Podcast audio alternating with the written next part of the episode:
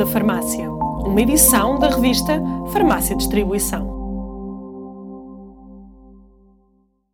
Entrevistado no dia seguinte ao único debate entre os dois candidatos à presidência da ANF, Nuno Vasco Lopes, o líder da lista F, manifestou grande confiança na vitória no ato eleitoral.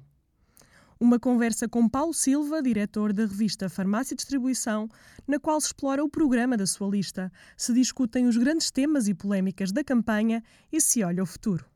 Um documento essencial para entender as posições e conhecer a fundo os projetos da lista F.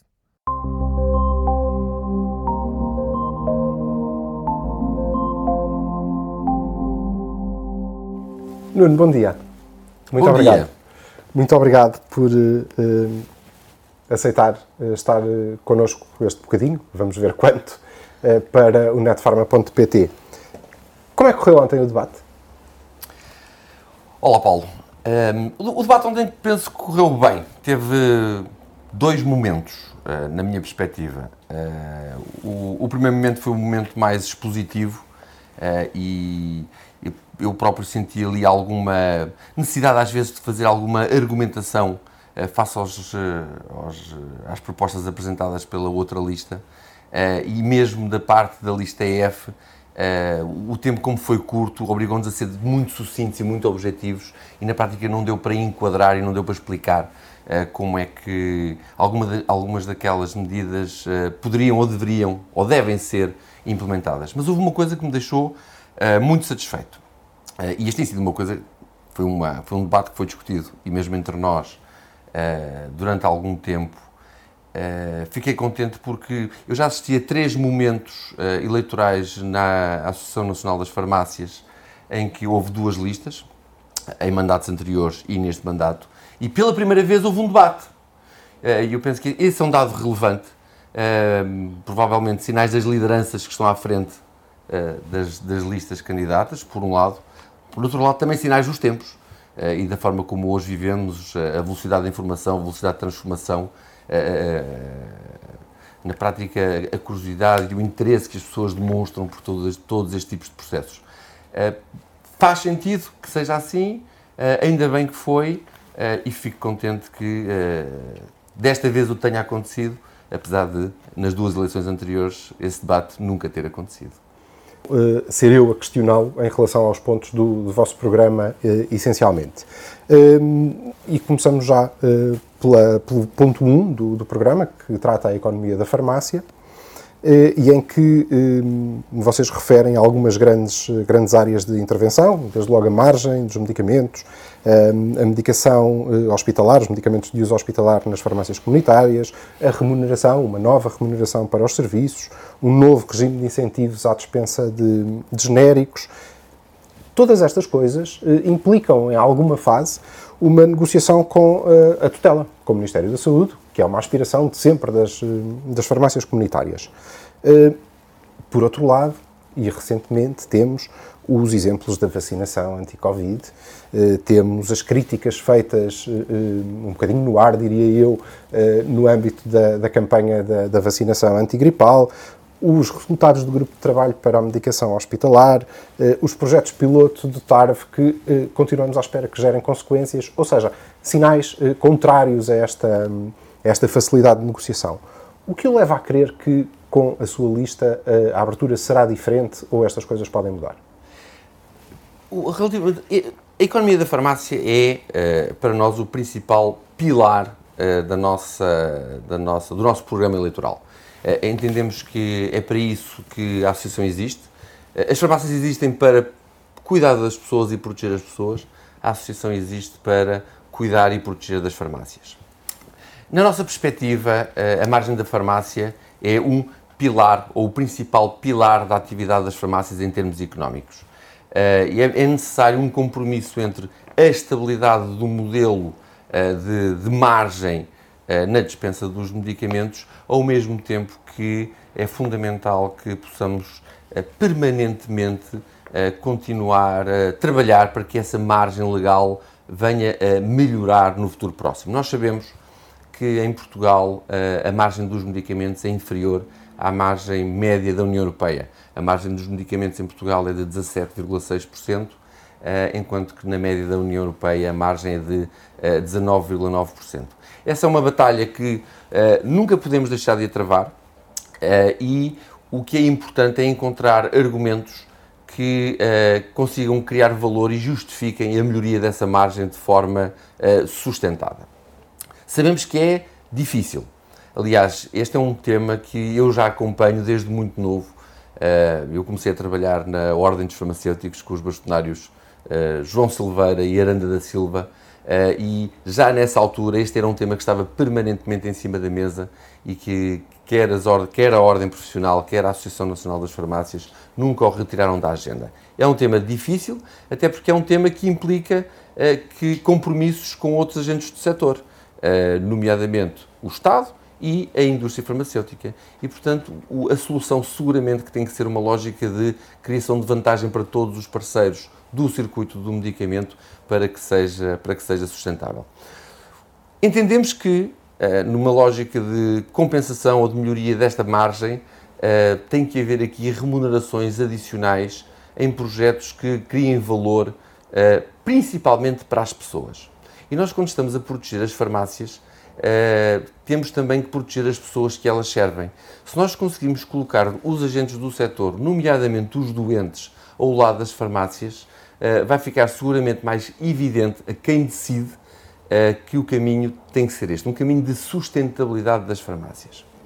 E nós temos aqui uh, alguns, uh, alguns desafios, nomeadamente em que o principal tem a ver com a preservação da rede das farmácias.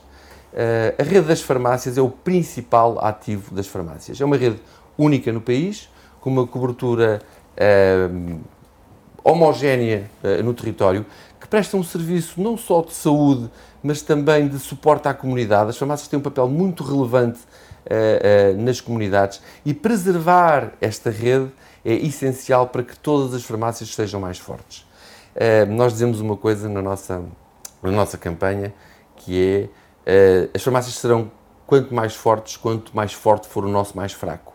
E, portanto, é muito importante não, não nos preocuparmos só com as farmácias que têm eh, que estão nos grandes centros urbanos ou mesmo nos meios semi-urbanos, mas temos que nos preocupar muito com as farmácias rurais, com as farmácias de pequena dimensão, aquelas farmácias que não podem desaparecer. E para essas farmácias não desaparecerem, temos que procurar também outro tipo de parceiros. Neste, neste aspecto, eh, pensamos que o poder local pode ser aqui e é seguramente eh, uma, um agente interessado na manutenção desta rede. uma das propostas que apresentamos é o reforço da relação com uh, o, poder, o poder local. O poder local uh, tem meios para garantir que a sua população está coberta com os serviços essenciais, nomeadamente na área da saúde, e procurarmos um pouco uh, desse apoio, uma articulação próxima das autarquias, pode ser uma, uma boa forma de garantirmos a sustentabilidade dessa rede e da economia da farmácia.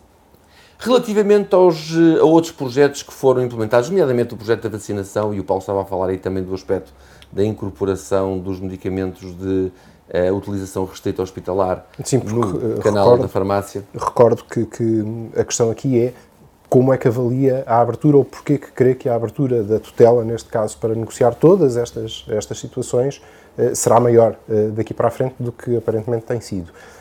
e já agora aproveito e pergunto-lhe como aconteceu, por exemplo, com a testagem e com os acordos com as autarquias que agora referia, eh, parece-lhe que essa é uma via alternativa também? É essa a aposta? Parece-nos uma via complementar.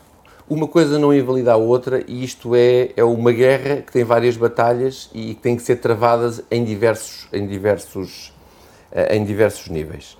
Eh, sobre a questão da, da incorporação e, a, e, as, e, as, dificuldades que alguns projetos, nomeadamente da TARV e da distribuição uh, de, de, dos eh, medicamentos de utilização restrita hospitalar na farmácia, são projetos que demoram o seu tempo a estabilizar e que precisam que a farmácia acrescente valor sobre eles. Um dos, um dos nossos lemas de campanha é, e uma das nossas prioridades tem a ver com a incorporação de inovação no portfólio de produtos da farmácia. Eh, a farmácia em Portugal eh, tem uma relação muito forte com as pessoas, tem grande proximidade eh, e tem que lutar para que uh, os seus segmentos de produtos a dispensar na farmácia não se limitem a medicamentos não sujeitos à receita médica e a medicamentos genéricos uh, que são de mais comum uso. Então, nós temos que procurar a incorporação da inovação de forma permanente, por duas razões principais. Uh, primeiro, porque reforça a economia da farmácia. Estamos a falar de medicamentos de outro valor, Uh, e que economicamente vão contribuir para a sustentabilidade da própria farmácia, por um lado.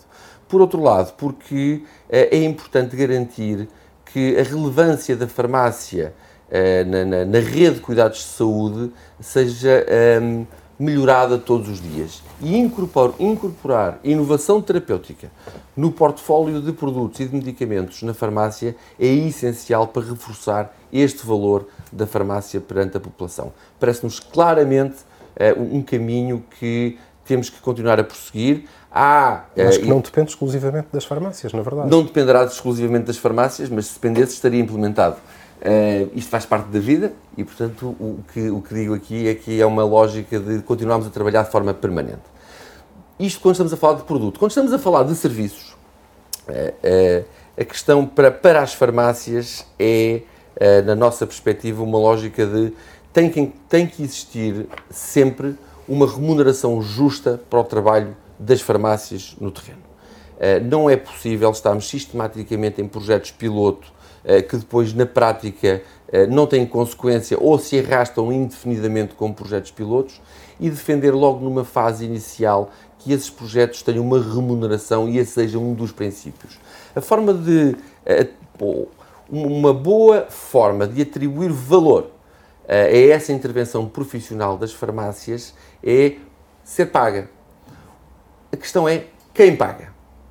Paga o consumidor, paga o Estado, paga a indústria farmacêutica, pagam entidades financiadoras da saúde, eh, mas hoje em dia a complexidade da rede da área da saúde permite que possamos encontrar soluções em, com diferentes agentes ou então mesmo soluções de compromisso, de complementaridade entre diferentes agentes que têm vantagem na aproximação desse tipo de serviços e de inovação nas farmácias. Eh, eh, ainda, ainda sobre a inovação, a incorporação de inovação terapêutica nas farmácias é, é, na nossa perspectiva, do interesse de todos. É do interesse da indústria farmacêutica, porque garante que 3 mil pontos, que são as farmácias, a rede de farmácias em Portugal, conseguem ter uma proximidade maior das pessoas, dos utilizadores desses medicamentos, e isso garante que a rede de distribuição desses medicamentos com profissionais qualificados é muito maior e mais próxima das pessoas. Isto é algo que agrada à indústria farmacêutica. Por outro lado, agrada também à indústria farmacêutica o facto de as farmácias poderem incorporar na dispensa destes produtos serviços adicionais que possam melhorar a adesão à terapêutica desses medicamentos. Hoje em dia, a indústria farmacêutica está muito focada eh, nos resultados em saúde, nos outcomes em saúde. E é muito importante conseguir recolher, junto das farmácias da relação que elas têm com as pessoas, resultados do sucesso terapêutico da utilização desses medicamentos como um valor adicional para a indústria, em primeiro lugar. Em segundo lugar, eh, o, os próprios consumidores, a população em geral, gosta das suas farmácias. Todas as pessoas em Portugal têm uma farmácia a uma distância eh, muito próxima. E isso faz com que eh, não só tenham uma relação próxima, pessoal, e nós somos pessoas, hoje sabemos que vivemos num mundo de tecnologia, mas a relação humana é é muito importante, mas também os próprios custos de deslocação das pessoas e o tempo que as pessoas investem eh, a deslocarem-se a recolher a sua medicação nos hospitais é algo que contribui, se for na farmácia, a uma poupança muito significativa, quer para as pessoas, diretamente, quer para o próprio sistema de saúde, eh, no sentido de que poupa o investimento nas deslocações dessas pessoas para a recolha dessa medicação. Hum, Nuno, eu prometo que passamos deste ponto eh, e não vamos gastar todo o nosso tempo aqui, mas não, não resisto a perguntar-lhe, tendo em conta o que está a acontecer com um projeto relativamente simples e testado durante o período de pandemia eh, e que provavelmente continua a ocorrer por uhum. Eh, espontânea decisão de cada farmácia junto dos seus utentes, que é a dispensa de medicamentos de uso hospitalar nas farmácias comunitárias. Tendo em conta o resultado daquele grupo de trabalho, o que é que o leva a crer que conseguimos ultrapassar isso e chegar à inovação terapêutica que é exclusiva dos hospitais? incluindo no seio da própria profissão. Quero, quero acreditar, vamos trabalhar sobre esse aspecto. O que, o que digo também, o que nós acreditamos na lista F, é que este tem que ser um trabalho uh, de uh, unir os interesses comuns no sentido de garantir que conseguimos atingir esse objetivo. As farmácias, estiverem sozinhas a trabalhar num objetivo deste tipo e forem trabalhar junto do Ministério da Saúde e das entidades regulamentares, esse trabalho será mais difícil. No momento que conseguirmos uh, encontrar pontes com os doentes, com a indústria farmacêutica e com os médicos, uh, será muito mais fácil para o legislador uh, perceber as vantagens, porque estão os parceiros unidos na, na, na, procura dessa solução. Isso leva-nos a outro dos pontos que para nós é essencial na nossa, no nosso programa eleitoral, que tem a ver com a estabilidade institucional com uh, todos os agentes do circuito da saúde. É muito importante uh, conseguirmos criar ambientes favoráveis para uh, construir soluções que sejam de benefício e que criem valor para todos os agentes do circuito. Já não estamos numa fase em que exigir é um bom argumento. Exigir não é um bom argumento. Fazer greve não é um bom argumento.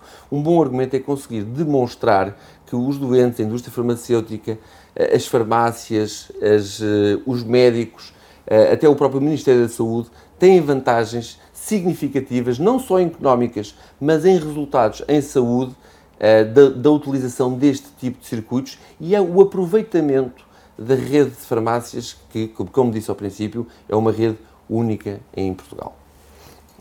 Muito bem. Uh, instituir o uso e esperar que a legislação vá atrás.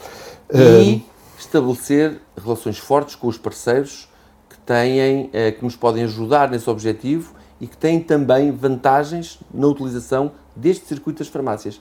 Para nós é evidente a vantagem para todos estes agentes do circuito.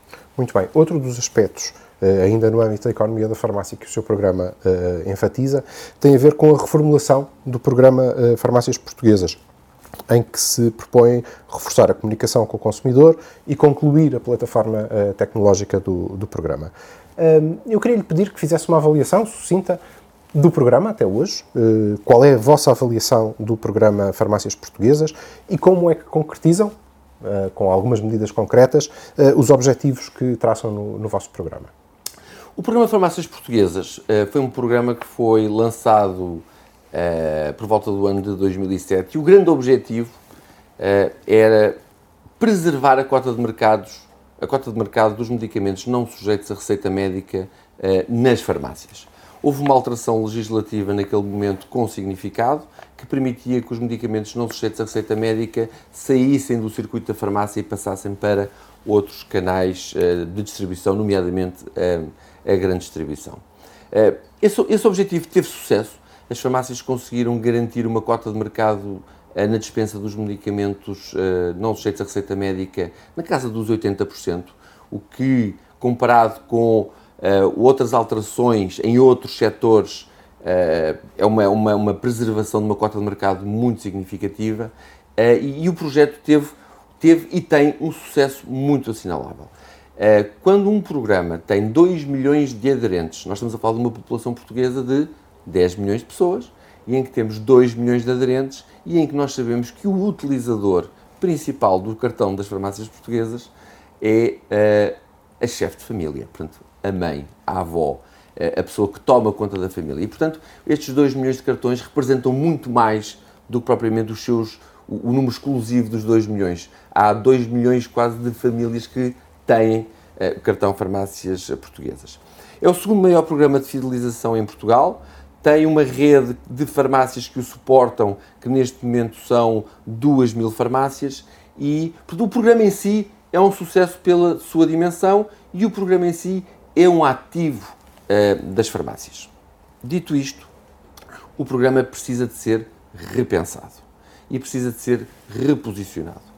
Uh, o seu objetivo inicial cumpriu uh, os seus objetivos principais, portanto, o seu, a sua, a sua a sua razão de existir está cumprida, a preservação da cota de mercado dos medicamentos não sujeitos à receita médica no canal de farmácia, mas nós defendemos que o programa deve ser reposicionado.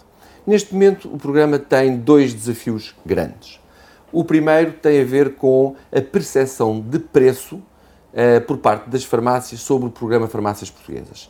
Uh, é relativamente comum ouvirmos as farmácias dizerem que o programa Farmácias Portuguesas tem um custo que é relativamente elevado para elas, e estamos a falar muitas vezes farmácias de muito pequena dimensão, e que isso é um custo que gostariam de ver reduzido. E, portanto, a percepção de preço das farmácias sobre o programa é um tema que tem que ser resolvido. Como é que se resolve esse problema? Nós temos uh, duas propostas. Uma é uh, rever todo o modelo económico do programa, alterando a lógica de atribuição e rebate de pontos, no sentido de permitir que não seja tão oneroso para as farmácias.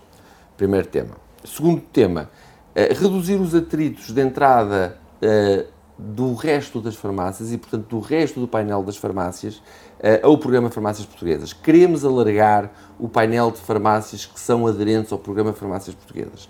Passar de 2 mil para 3 mil farmácias, só este efeito é um efeito de escala que faz reduzir de forma significativa os custos de exploração unitários do programa Farmácias Portuguesas.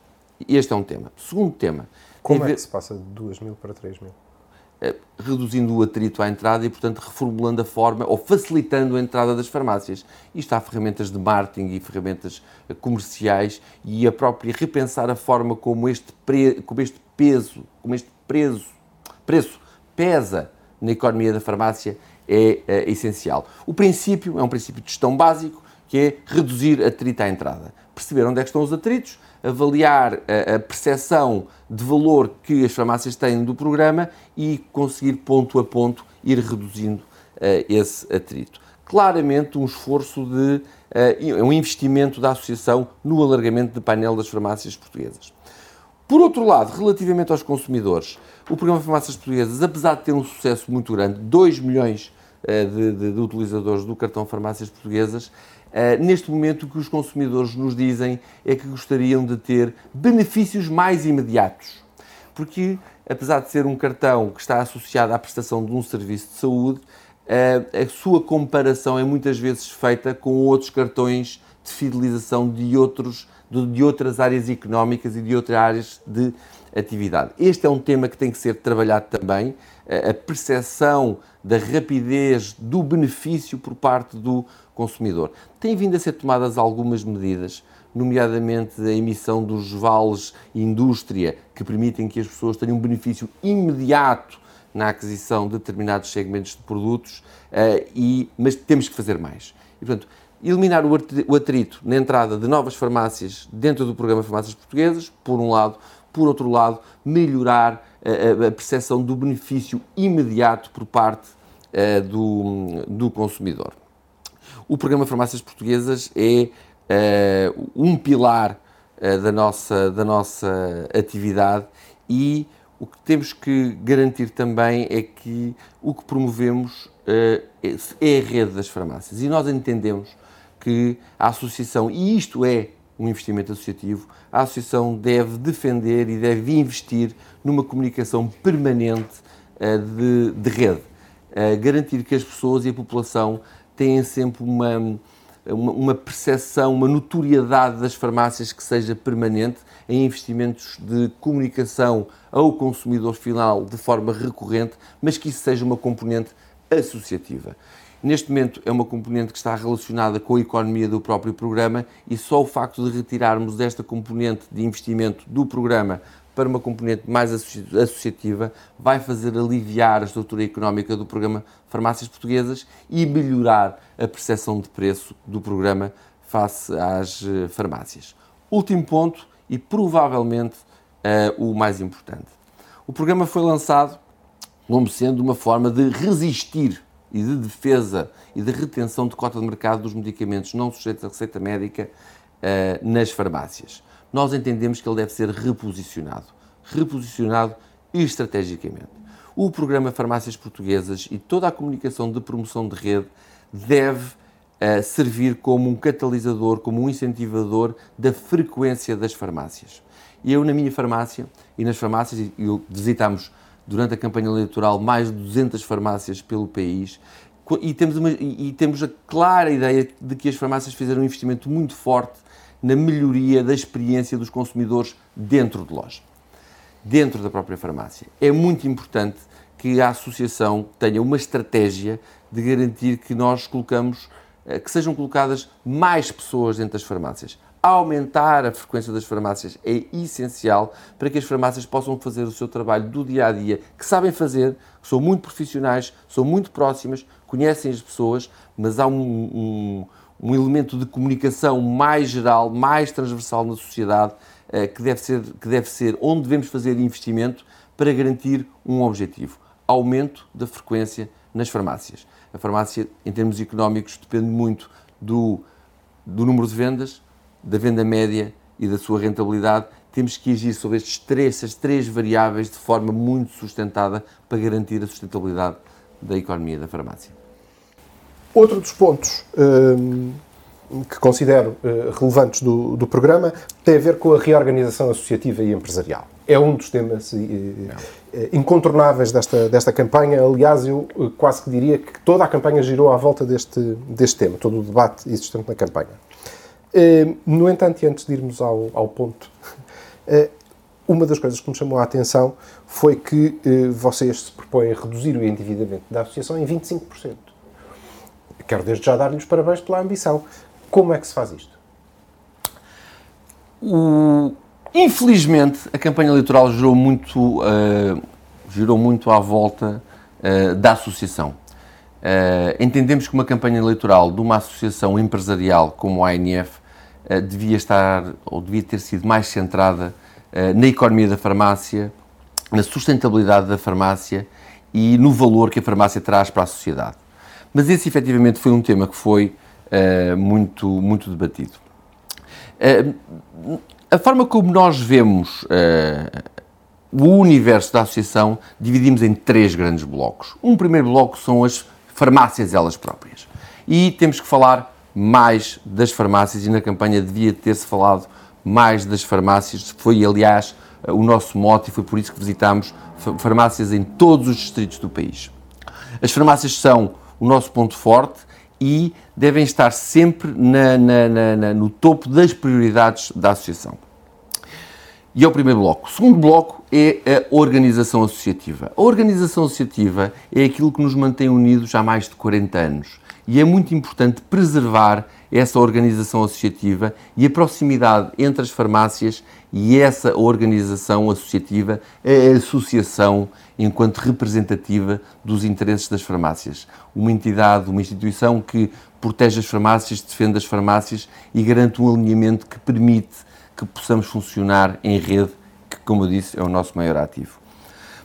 Quando passamos para o, o universo empresarial, no universo empresarial nós eh, defendemos uma cultura de rigor em termos de eh, custos operacionais e eh, sobre o controle de projetos que podem não ter corrido tão bem. Historicamente, houve muitos projetos que não correram bem. Eu posso recordar aqui projetos como a construção de uma fábrica de genéricos há muitos anos a esta parte, ou o lançamento de uma marca de genéricos dentro de um distribuidor, ou o lançamento de produtos de marca, marcas próprias há uns anos atrás, ou a aquisição de sistemas informáticos há alguns anos atrás que na prática não foram utilizados e que foram eh, investimentos muito significativos. Eh, quando se gera um universo empresarial, principalmente num período de pandemia, porque felizmente, felizmente, no setor das farmácias, o efeito da pandemia sentiu-se, sim, na forma do funcionamento das farmácias, em todos os seus condicionamentos, nos custos operacionais das próprias farmácias, na gestão das suas equipas, mas a economia da farmácia mostrou-se resistente ao efeito, ao efeito da, da pandemia. Sobre, o universo, o universo empresarial, que é a terceira componente. Primeira componente farmácias, segunda componente a organização associativa, terceira componente o universo empresarial. Dentro do universo empresarial, eh, nós temos diferentes eh, eh, desempenhos a nível das diferentes empresas. Nós temos basicamente cinco grandes unidades dentro do nosso universo empresarial e depois temos algumas participações em empresas mais pequenas, mas que não, não, são, não têm dimensão, massa crítica uh, para, serem, para, ser, para, para influenciarem de forma significativa a performance. E o que nós podemos ver, uh, e as notícias que passaram para os meios de comunicação social, são claramente alarmistas. Uma, e eu digo, houve um número que, que passou muito, que foi a exposição bancária na casa dos 400 milhões de euros uh, por parte do universo empresarial. Eu queria relembrar que esta exposição à bancária de 400 milhões de euros já houve momentos que foi de mil milhões de euros. E isto é o reflexo de que uh, o universo da associação tem que ter a agilidade suficiente, os ativos suficientes para garantir que a todo momento consegue as negociações bancárias necessárias para proteger o setor das farmácias. E este é um, é um elemento importante. Mesmo em momento de pandemia, eh, a exposição bancária de todo o universo ANF reduziu ao longo dos últimos anos. Eh, em 2012, a exposição bancária andava na casa dos 200, só empresarial, na casa dos, 240, dos 260 milhões de euros, atualmente é dos 240 milhões de euros, mas é natural que nos períodos eleitorais se possam utilizar este tipo de argumentos como argumentos mais populistas e com efeitos eleitoralistas. Uh, e a exposição, já agora peço desculpa pela interrupção, a exposição é de 200 ou de 400 milhões? 400 Onde milhões. É que está a, a disparidade É isso número? mesmo que eu vou explicar, Paulo. É isso mesmo, porque quando nós lançamos um número desta dimensão, uh, uh, as pessoas ficam surpreendidas. Mas estes sempre foram uh, os números da associação, do universo da associação. É esta a dimensão de grandeza. O que acontece hoje é que as, as farmácias estão muito mais informadas e mais despertas para estes temas e, portanto, o tema discutiu-se de uma forma mais profunda. Mas, historicamente, a dimensão de grandeza dos valores sempre foi esta. Quando nós estamos a falar de um valor na casa dos 400 milhões de euros, o que nós estamos a juntar é toda a exposição bancária, incluindo o adiantamento que a associação faz às farmácias todos os meses relativamente à coparticipação de medicamentos. Quando olhamos para os 242 milhões de euros, é retirando essa, essa parcela. E dentro desses 242 milhões de euros, o que nós temos é uh, dois grupos de empresas. Uh, temos três empresas, três atividades que têm performance muito boa uh, e que foram empresas que foram reestruturadas ao longo dos últimos anos e cuja sua performance é muito boa. A Aliança Healthcare é uma empresa que foi reestruturada e foi uma reestruturação difícil, com encerramentos de armazéns, com revisão de todo o modelo operacional, investimentos significativos em termos de transformação digital, mas hoje é uma das maiores empresas do país. Eh, é uma empresa que tem crescimento sistemático ao longo dos últimos anos, é uma empresa que tem um resultado operacional que ronda os 20 milhões de euros e é uma empresa que todos os anos tem um resultado líquido positivo e liberta tesouraria. Outra empresa que também tem tido um sucesso ao longo dos últimos anos é a Glint. Foi uma empresa que foi reestruturada em 2015. Eu recordo que a Glint resulta de um processo de fusão entre a Consiste e a Pararrede, um processo que decorreu em 2008, e entre 2008 e 2015 a empresa mudou de nome, e continuou a ser e passou a ser Glint, mas na prática eram duas empresas que corriam em paralelo dentro da, da mesma marca. Essa empresa foi reestruturada em 2015, era uma empresa que tinha uh, 2.100 colaboradores na altura em 2015, no princípio de 2015, e teve uma reestruturação profunda durante esse ano. Reduziu o número de colaboradores para 950 colaboradores, uh, eliminou algumas áreas de negócio que eram, que eram áreas que não eram core, portanto não contribuíam nem para, a, nem para a farmácia, para a economia da farmácia, nem para criar valor económico uh, dentro da, da própria empresa e uh, hoje em dia é uma empresa, é uma empresa saudável. É uma empresa que tem crescido ao longo dos últimos anos. Hoje em dia, uh, e, e Glint é uma empresa cotada, é uma empresa cotada em bolsa, é uma empresa que fechou os resultados de 2020, 2020 com volume de negócios de 93 milhões de euros. Eu recordo que em 2015, quando foi reestruturada, o volume de negócios era de 60 milhões de euros, portanto teve um crescimento de 50% neste período. É uma empresa que duplicou o seu resultado operacional, é uma empresa que tem resultado líquido positivo, apesar de ainda estar a fazer, ainda estar a ter que um, retirar do seu ativo algumas soluções que ainda vêm desse universo uh, da, da, fusão com a para-rede. Relembro um valor que é muito importante perceber. Em 2015 não houve, só, não houve só uma redução significativa da estrutura da própria Glinde, como houve uma alteração de todo o modelo operacional, mas tiveram que ser reconhecidos 46 milhões de prejuízos de uh, exercícios anteriores só nesse período. Isso é uma reestruturação profunda de uma organização que hoje cresce, que é um exemplo no mercado, ainda no primeiro trimestre de, de 2021, a Glint apresentou os seus resultados e teve um crescimento de 25% do seu resultado líquido. A Glint é uma empresa cotada em bolsa, é uma empresa cotada em bolsa eh, em que eh, a Farminvest detém 76% do capital, os outros 24% estão dispersos por outros acionistas e que temos de ter muito cuidado porque estamos a falar de uma empresa pública e, portanto, todas as ações de gestão são muito escrutinadas. Quando fazemos uma reestruturação desta dimensão numa empresa como a Aglint, uma empresa pública, o primeiro risco é o risco reputacional nós hoje vemos quando há alterações em empresas como eh, a TAP ou outras empresas públicas, eh, qualquer variação eh, do número de trabalhadores ou de atividade ou de áreas de negócio é altamente mediatizado. Todo o processo de reestruturação da Glint foi feito sem uma única notícia no jornal. Uh, terceiro bloco, Imofarma o fundo que gera todo o património da associação. É um fundo que tem rácios económicos e financeiros muito saudáveis uh, e este ano, no ano 2020, libertou 4,2 milhões de euros de resultado e, portanto, é também uma área que não nos preocupa. Mas isto são áreas e empresas de grande dimensão, pilares do suporte operacional das farmácias, quer em termos de distribuição de medicamentos, quer em termos de tecnologia, quer em termos de gestão de património. Mas depois temos problemas. E esses problemas temos que os atacar e criar uma, uma nebulosa de, de um problema global limita-nos na, eh, na capacidade de podermos encontrar as soluções corretas para resolver os problemas onde eles realmente estão. Uh, temos três questões que temos que atacar rapidamente. Uh, o primeiro tema tem a ver com o desempenho da HMR, empresa de, uh, de inteligência de mercado.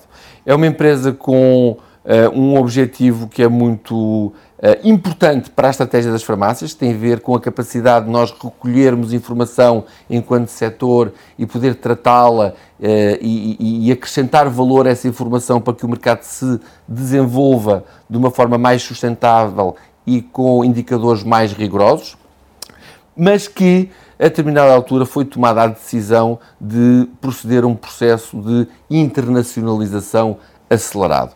A motivação deste processo vem muito dos clientes, porque os clientes da HMR é a indústria farmacêutica, são as empresas de indústria farmacêutica e as empresas da indústria farmacêutica gostam muito de ter comparabilidade de dados entre diferentes mercados, principalmente quando assistimos a uma centralização cada vez maior da gestão das empresas da indústria farmacêutica. E, portanto, sempre que falávamos com as unidades portuguesas, as empresas da indústria farmacêutica gostavam muito da oferta da HMR, porque é uma oferta diferenciada, é uma oferta que mede eh, as, as, as dispensas dos medicamentos ao balcão eh, das farmácias, mas as empresas multinacionais queriam que este modelo fosse, fosse eh, repercutido também em outros mercados europeus. Foi tomada a decisão de internacionalizar para outros mercados, nomeadamente o mercado espanhol uh, e o mercado alemão, e essas experiências foram experiências que correram menos bem. Uh, e correram menos bem porque, numa fase inicial, este tipo de atividade exige forte investimento e o produto para aparecer no mercado demora algum tempo. Avançou-se para o mercado espanhol e, uh, de seguida, avançou-se logo para o mercado alemão, que é o maior mercado europeu, sem que o mercado espanhol estivesse estabilizado, quer em termos económicos, quer em termos financeiros. O que, quis, o que fez com que as necessidades de investimento para o crescimento no mercado alemão ficassem muito limitadas pelo consumo de recursos económicos e financeiros do mercado espanhol. Quando as coisas assim acontecem, tem que se reconhecer o erro, tem que se corrigir. Neste momento, a operação da Alemanha já está encerrada, ou a operação de Espanha é uma operação que rapidamente vai ter que entrar em resultado positivo, porque a operação em Portugal da HMR é uma operação de sucesso, é líder de mercado uh, e é uma operação que tem resultado operacional positivo.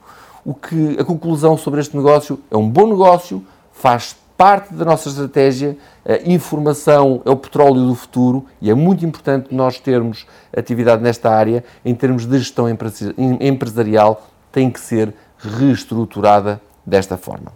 Se Espanha não passar a positivo, encerra. Se Espanha não passar a positivo, nós vamos ter que encontrar uma solução eh, de ou encontrar uma parceria ou encontrar outra fórmula de negócio que nos permita não consumir nem recursos económicos nem recursos financeiros. Em que quadro temporal?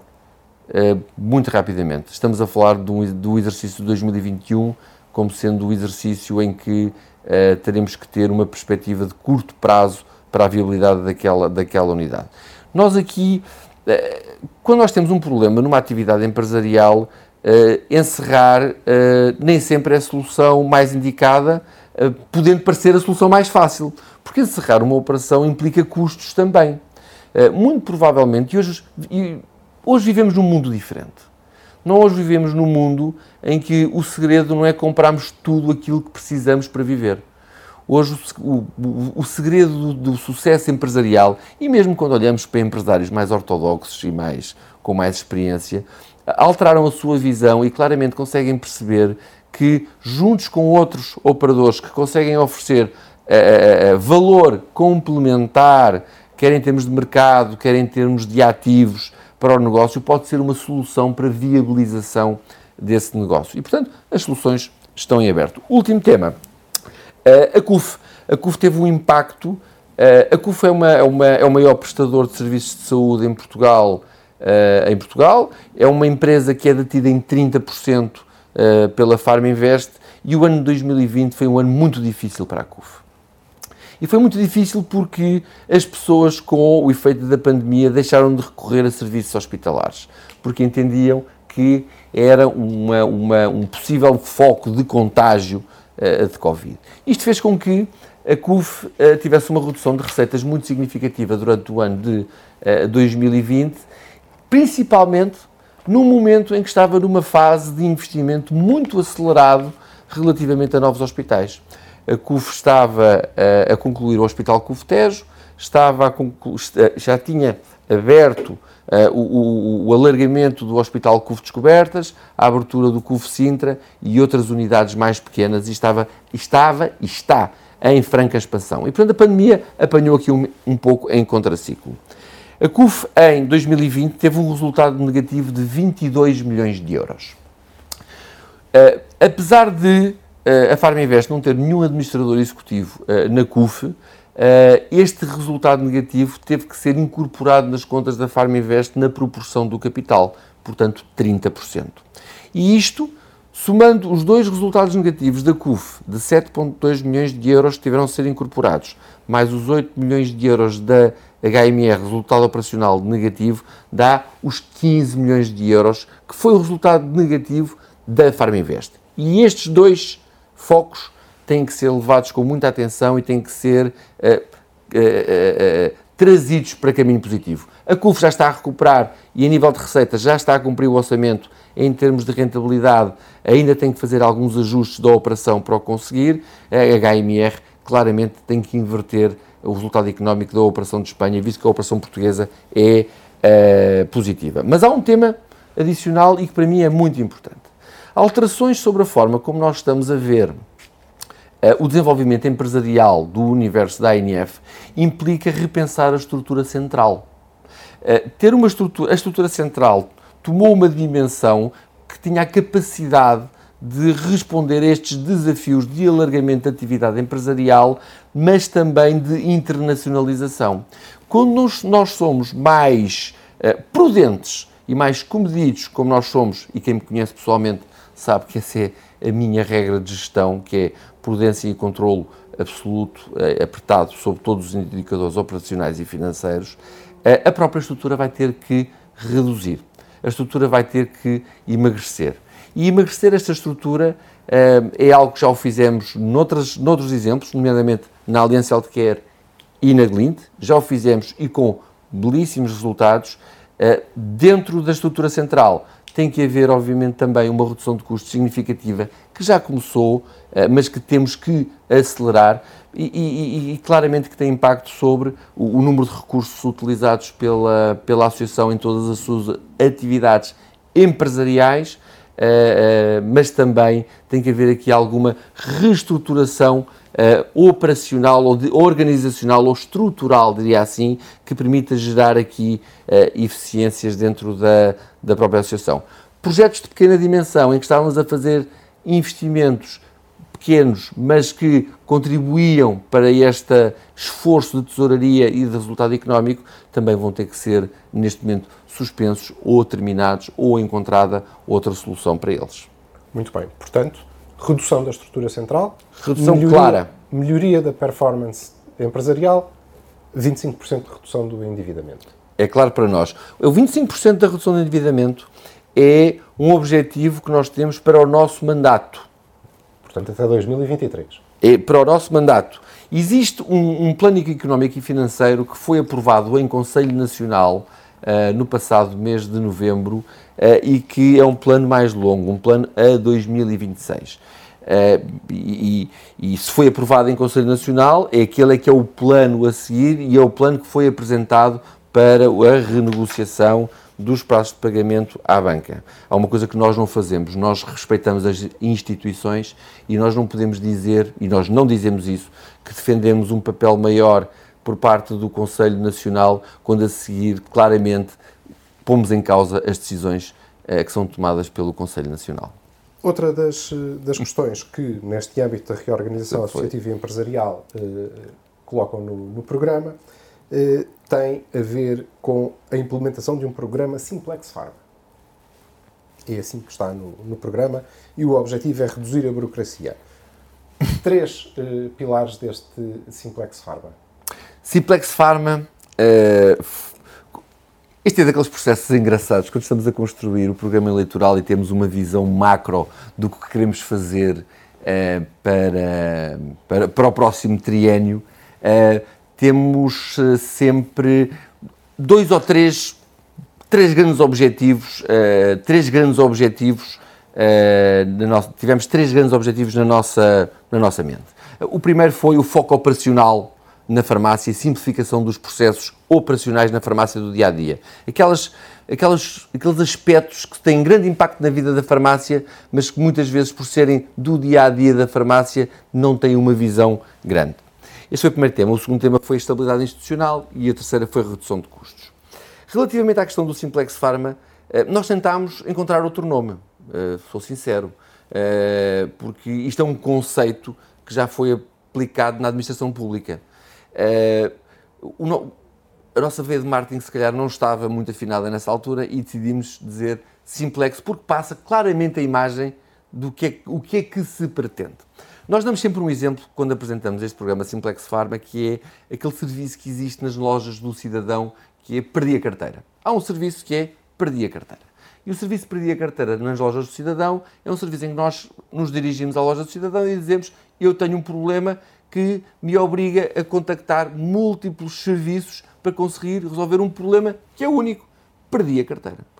E isto é o que nós queremos fazer uh, na relação das farmácias com a ANF. Há uma série de situações que acontecem nas farmácias, problemas de alguma complexidade, uh, algum tipo de catástrofe ou um problema uh, relativo a outras questões legais que têm implicações operacionais. A, a associação não pode de, ou deve trabalhar para que, quando existe um problema destes, as farmácias tenham um acesso fácil e um, um, um único ponto de contacto para resolver aquele problema.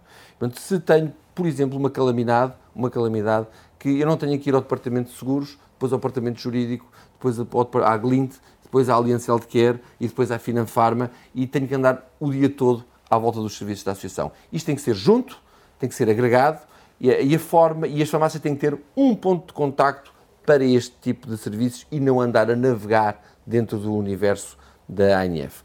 A, a, Associação tem estruturas para isto, isto não é criar uma nova estrutura, isto é uma lógica de reorganização.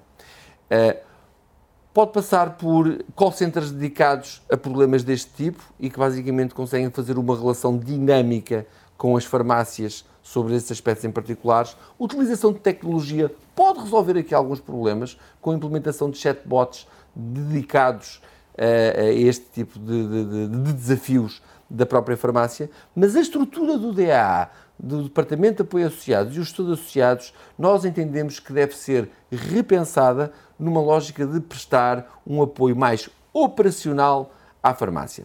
Nós atualmente temos duas unidades que prestam um apoio operacional à farmácia e a nós este é um tema que nos preocupa muito em termos de sustentabilidade da economia da farmácia. As farmácias são microempresas que em média têm seis colaboradores e que muitas vezes têm vontade de implementar novos projetos e novas uh, alterações dos seus processos de negócio dentro da sua estrutura, mas que não têm recursos para o fazer.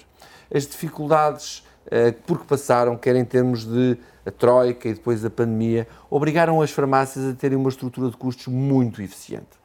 E sempre que é preciso fazer algo novo, as farmácias não só precisam de ter um programa bem montado, de uma boa ideia, mas muitas vezes precisam de braços para ajudar.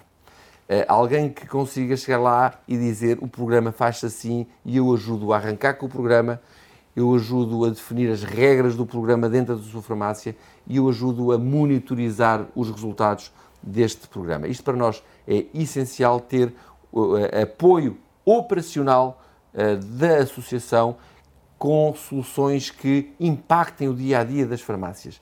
Quer a Adjust que é um programa que já existe em 800 farmácias, ajudou de forma significativa a transformação da realidade económica de muitas farmácias, mas o próprio DAA pode ser um bom veículo para dar este, para dar este tipo de apoio às farmácias em termos operacionais, que nós queremos focar no dia a dia das farmácias. As farmácias querem mais a ANF, querem que a ANF se sinta no dia a dia no apoio operacional da sua atividade diária propõe também a criação de um Conselho de Supervisão e Estratégia da ANF, que deve ser constituído por membros fora dos órgãos sociais da Associação.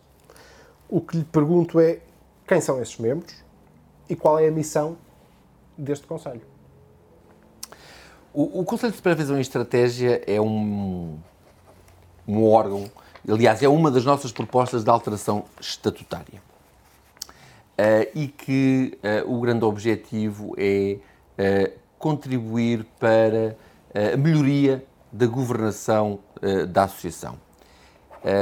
o grande objetivo é trazer a experiência de pessoas que, dentro do setor, historicamente tenham tido atividade relevante, conhecimento relevante, pessoas com obra feita, para poderem contribuir não com o compromisso de pertencerem aos órgãos sociais e executivos e com essas rotinas todas que estão associadas e consumo de tempo, mas que possam contribuir com a sua experiência, com a sua inteligência e com a sua maneira de ver o mundo uh, para que uh, quer a direção, quer o Conselho Nacional e os outros órgãos possam por vezes ter perspectivas uh, diferentes, sermos desafiados.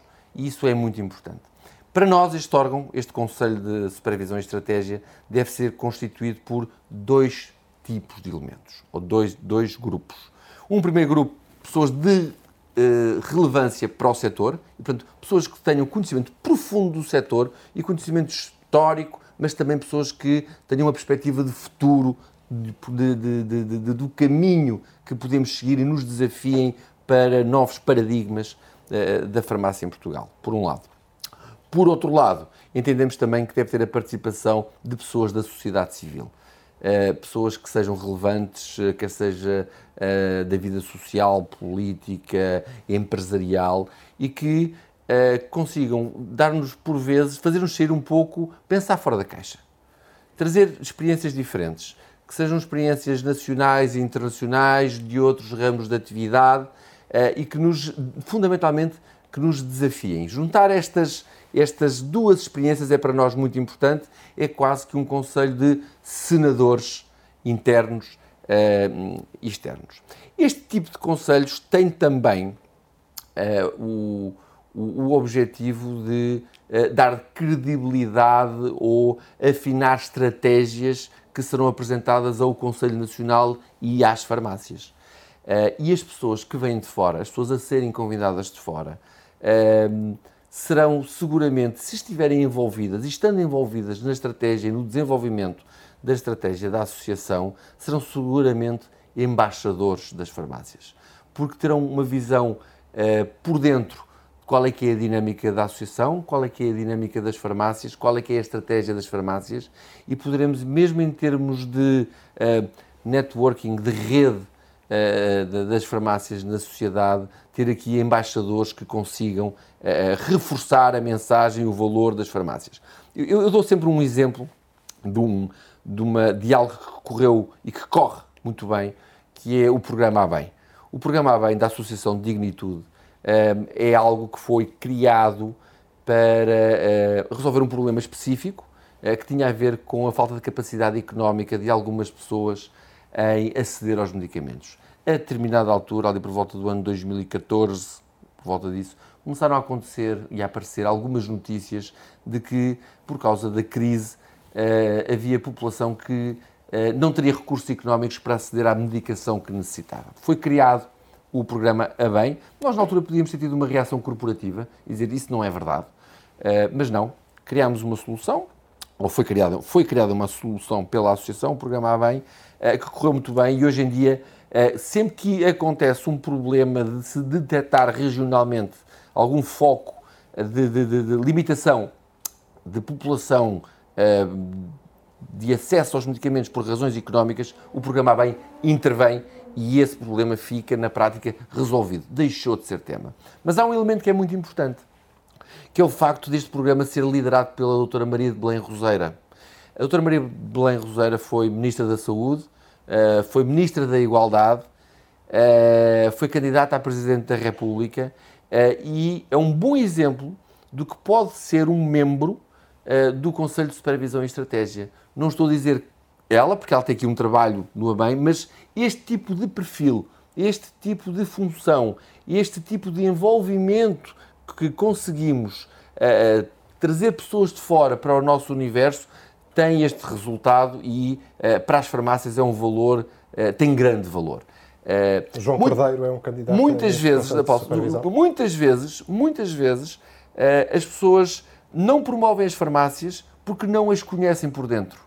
E isto é fundamental as farmácias abrirem-se mais, mostrar mais o que têm. E mostrar mais não é só para fora, é trazer pessoas de fora para dentro.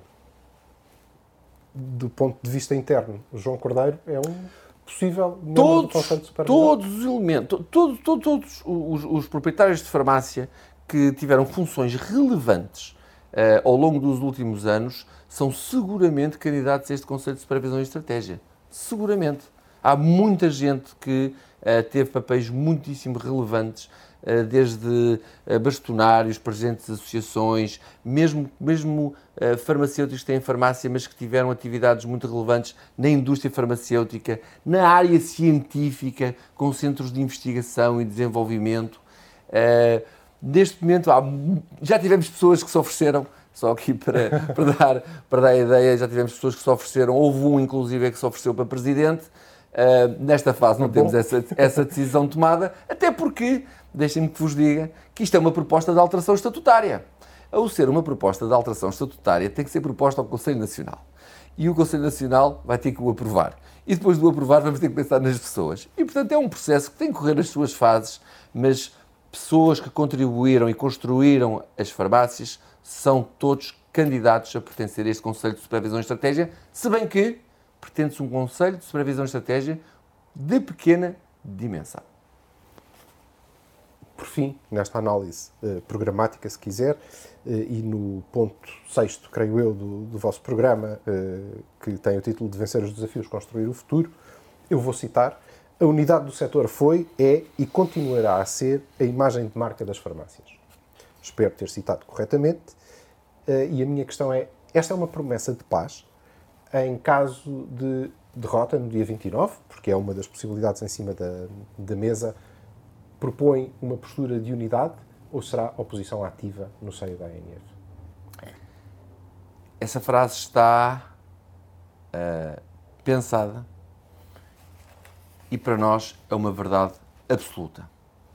Nós não nos podemos esquecer que uh, neste momento estamos aqui a desempenhar um papel, e eu nesta fase, e a equipa, enquanto candidatos a, a, a um mandato aos órgãos sociais da ANF, mas nunca nos podemos esquecer de que o valor maior são as farmácias e que nós estamos todos juntos nisto.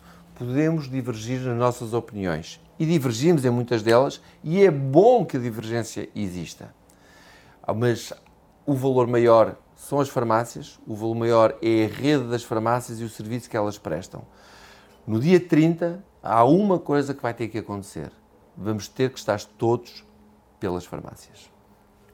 Quer isso dizer que, na sua opinião, a lista A, Diana Paulino, também pode conduzir as farmácias ao futuro?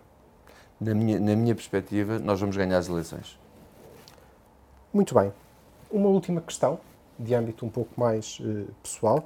O, o, Nuno tem uma, uma longa história uh, associativa de envolvimento em várias organizações, mas é a primeira vez que é o rosto, de facto, o, o líder da, da, de uma candidatura deste, deste género. A lista F, e dir-me-á se, se, se, concorda, é claramente uma lista de continuidade em relação à, à atual direção, desde logo porque inclui uh, os três vice-presidentes da, da, direção atual da, da ANF, uh, mas sendo um rosto diferente, que diferenças é que podemos esperar de, da sua liderança? O meu percurso profissional e associativo é longo um, e iniciei a minha atividade na Ordem dos Farmacêuticos, onde fui secretário-geral uh, da Ordem dos Farmacêuticos, uh, com os bastonários uh, João Silveira e Aranda da Silva.